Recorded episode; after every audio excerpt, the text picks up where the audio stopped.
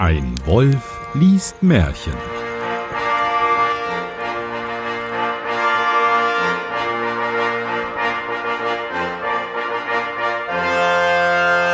Hallo und herzlich willkommen zu einer neuen Ausgabe von Ein Wolf liest Märchen. Mein Name ist Johannes Wolf und ich lese ein Märchen. Und damit ich das nicht alleine tun muss, habe ich heute einen wirklich ganz besonderen Gast bei mir. Und zwar den Udo. Hallo Udo. Moin. Von welchen Podcast-Projekten oder woher kennt man dich denn? Also es fing mal alles damit an, dass ich einen eigenen Podcast hatte, der heißt Fernsehmüll, aber also der ging über die drei großen Themen. Fernsehen, ähm, Entsorgung. Äh, Fernsehen, noch irgendwas und Tischtennis. Hm.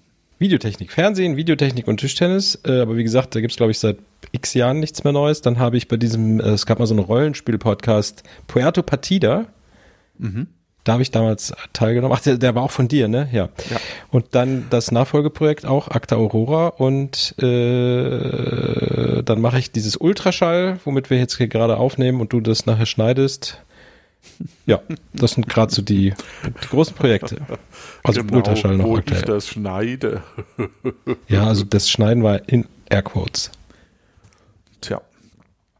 Äh, ich lese heute. Achso, stopp. Ja? Mboblo gibt es natürlich noch. Oh ja. Zusammen mit ähm, Stefano Colportis. Und wir haben äh, in der Pipeline eine Idee, wo wir mal gucken wollen, ob die reift oder nicht. Genau. Ja.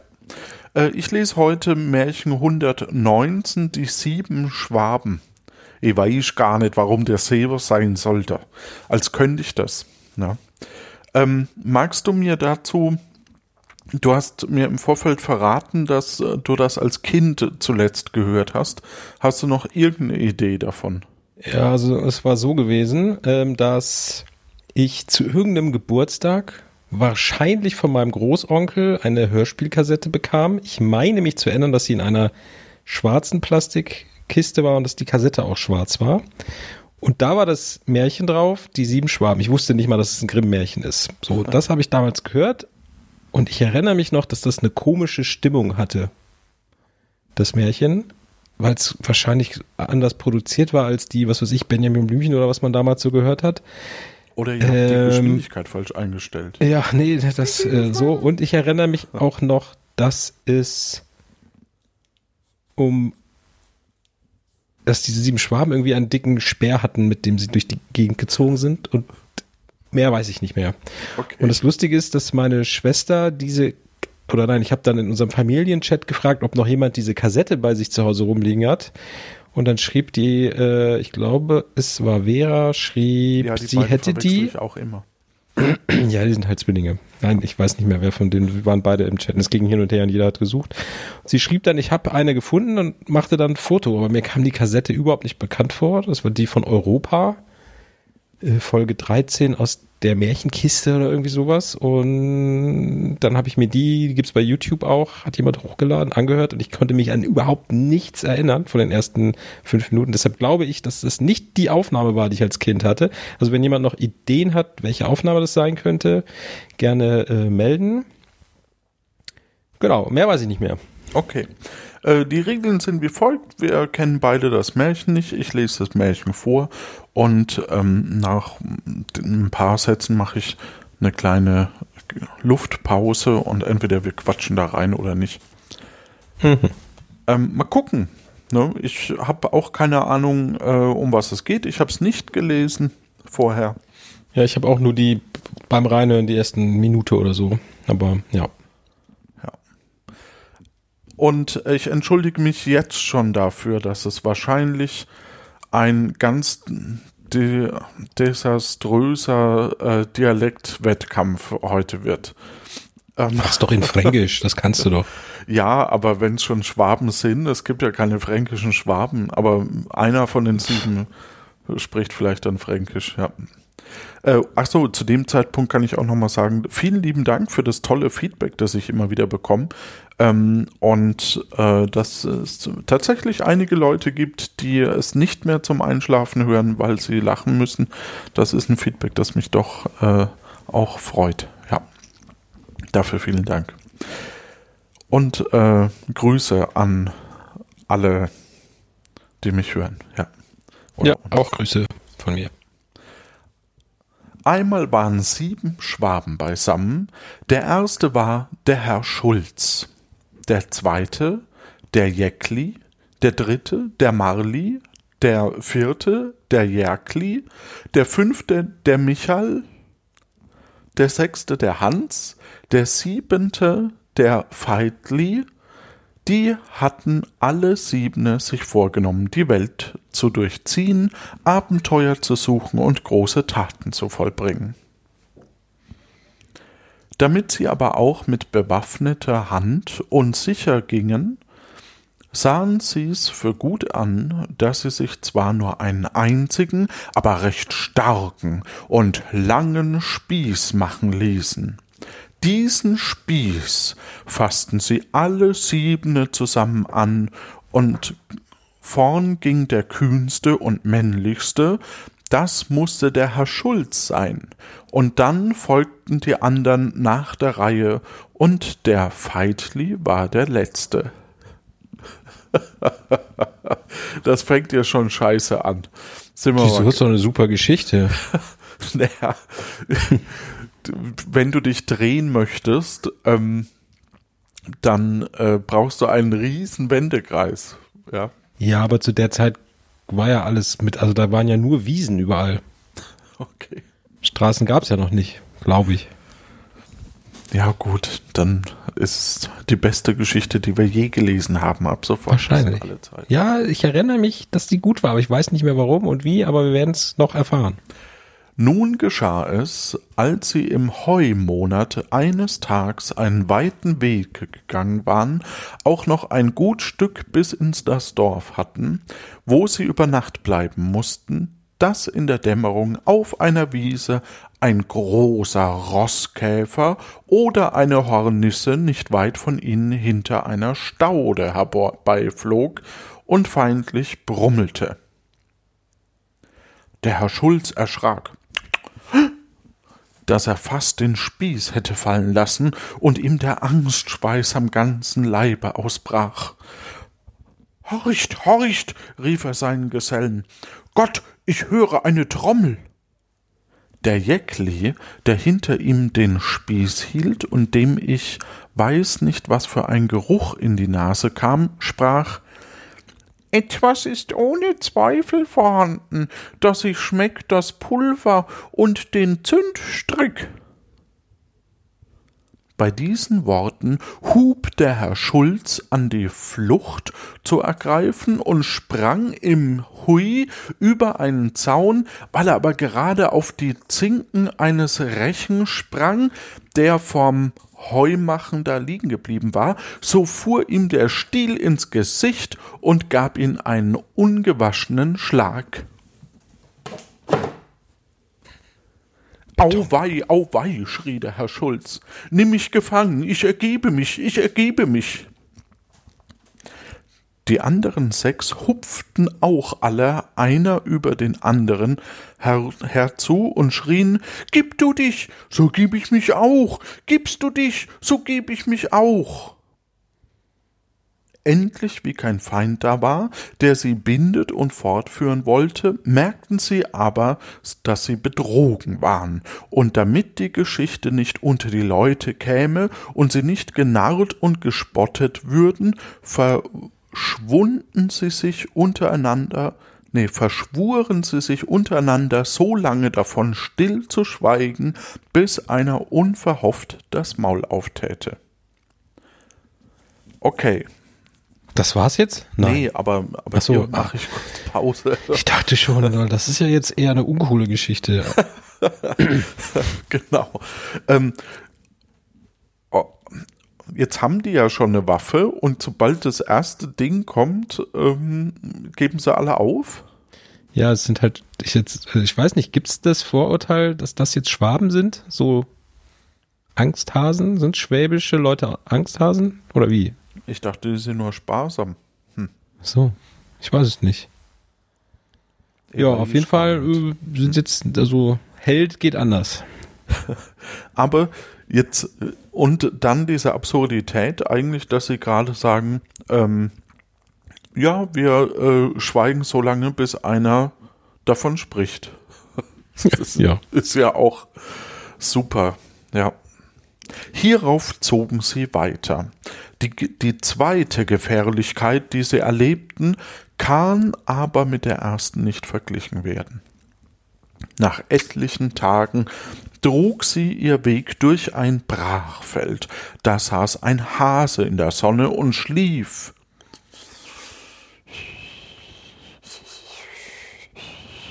Streckte die Ohren in die Höhe und hatte die großen gläsernen Augen starr aufstehen. Da erschraken sie bei dem Anblick des grausamen und wilden Tieres insgesamt und hielten Rat, was zu tun, das wenigst gefährliche wäre. Denn so sie fliehen wollten, war zu besorgen, das Ungeheuer setzt ihnen nach und verschlänge sie alle mit Haut und Haar. Also sprachen sie, wer müsche eine große und gefährliche Kampf bestehen, frisch gewagt ist halb gewonne, fassten alle siebene den Spieß an, der Herr Schulz vorn und der Feitli hinten. Ja, ich entschuldige mich hier nochmal für die Form des Dialekts. Der Herr Schulz wollte den Spieß noch immer anhalten, der Feitli aber war hinten ganz mutig geworden, wollte losbrechen und rief Stoß zu in aller Schwabename, sonst wünsch i, dass ihr mögt erlahme. Aber der Hans wußt ihn zu treffen und sprach Beim Element, so hascht gut Schwätze, bist stets der Letzt beim Drachehetze. Der Michel rief, es wird nicht feil um ein Haar, so isch es wohl der Teufel gar. Darauf kam an den Järgli die Reihe und, Reihe und sprach, Isch es nit, so isch es sei Mutter oder des Teufels Stiefbruder. Boah, das ist ja jetzt schon War das der erste Deine Mutter-Witz? Ja, wahrscheinlich war, wahrscheinlich war das der erste Mutterwitz. Ja. Verstehe. Ja. Der Marley hatte da einen guten Gedanken und sagte zum Feitli, Gang, Feitli, gang, gang du voran, ich will dahinter von vor die stann. Also, äh, geh, geh du voran, ich will hinter dir stehen. Der Feitli hörte aber nicht drauf und der Jackli sagte, der Schulz, der muss der Erste sei, denn ihm gebührt die Ehr allei. Also dem Herrn Schulz gebührt die Ehre alleine. Da nahm, ich dachte, die laufen schon los oder diskutieren die noch? Ich glaube gleichzeitig. Während die laufen Okay. ähm, und so weiter. Dann nahm sich der Herr Schulz ein Herz und sprach gravitätisch, so zieh denn herzhaft in den Schrei Streit, hieran erkennt man tapfere Leut. Da gingen sie insgesamt auf den Drachen los. Der Herr Schulz segnete sich und rief Gott um Beistand an. Wie aber das alles nichts helfen wollte und er dem Feind immer näher kam, schrie er in großer Angst Hau! Hurle, hau, hau, hau, hau! Davon erwachte der Hase, erschrak und sprang eilig davon. Als ihn der Herr Schulz so feldflüchtig sah, da rief er voller Freude, Potz, Feidli, Lüg, Lüg, was ist das? Des Ungeheuer ist a Has. Also, äh, Feidli, schau, ne? Lüg, lu, luig, Lüg. Also, Luck, Der Schwabenbund suchte aber weiter Abenteuer. Ach so, das war schon der, der Teil. Ja. Ja, jetzt sind sie doch schon ein bisschen mutiger geworden. Sie sind auf alle Jungs. Fälle mutiger geworden, ja. Aber auch immer noch sehr unflexibel irgendwie. Ja, Tja. vielleicht hast du recht, das mit dem mit diesem Speer ist vielleicht doch nicht so eine gute Idee. Hätten wir lieber zehn, äh, sieben kleine gemacht oder so. Ja. Ja. Der Schwabenbund, ah, der Schwabenbund, es geht vielleicht auch so um, um die Gemeinschaft. Ja.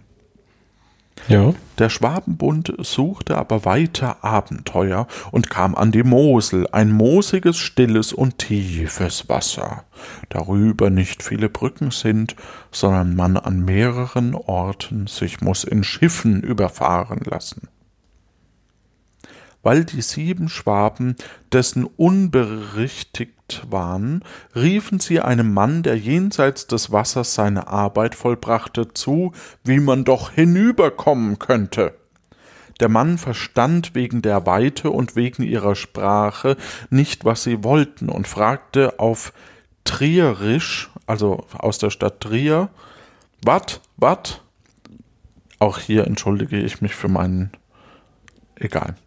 Ähm, da meinte der Herr Schulz, er spräche nicht anders als Wade, Wade durchs Wasser. Also äh, durchs Wasser laufen. Und hub an, weil er der Vorderste war, sich auf den Weg zu machen und in die Mosel hineinzugehen.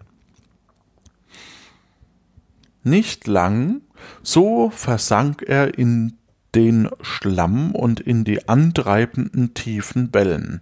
Seinen Hut aber jagte der Wind hinüber an das jenseitige Ufer, und ein Frosch setzte sich dabei und quakte Wat, wat, wat.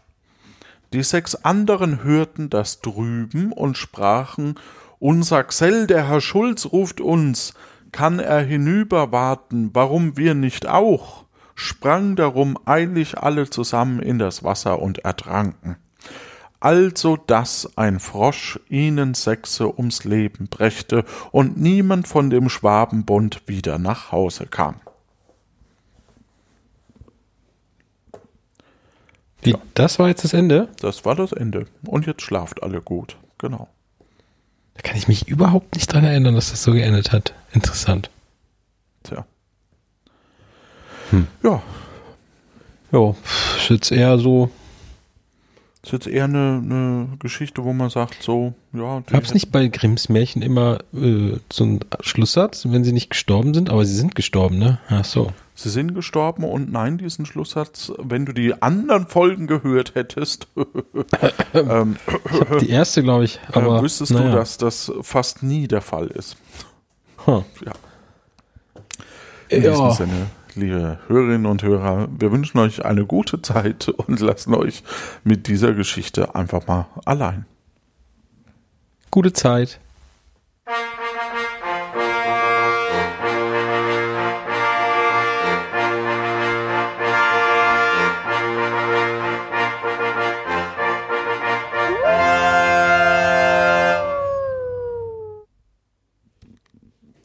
War doch ein, das ist doch eine Scheißgeschichte.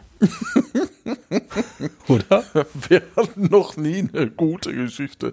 Ich fand Das die ja- noch relativ Also langweilig ich hatte das, im Gegensatz ich hatte das total anderen. anders in Erinnerung, dass die da noch losziehen und wirklich gegen den Drachen kämpfen, aber es war dann alles nur, tja, verrückt. Vielleicht neu interpretiert. Oft werden Mhm. ja so Märchen einfach anders interpretiert. Das kann sein. Und ich meine auch, dass da jeder einzeln gesprochen hat und so, aber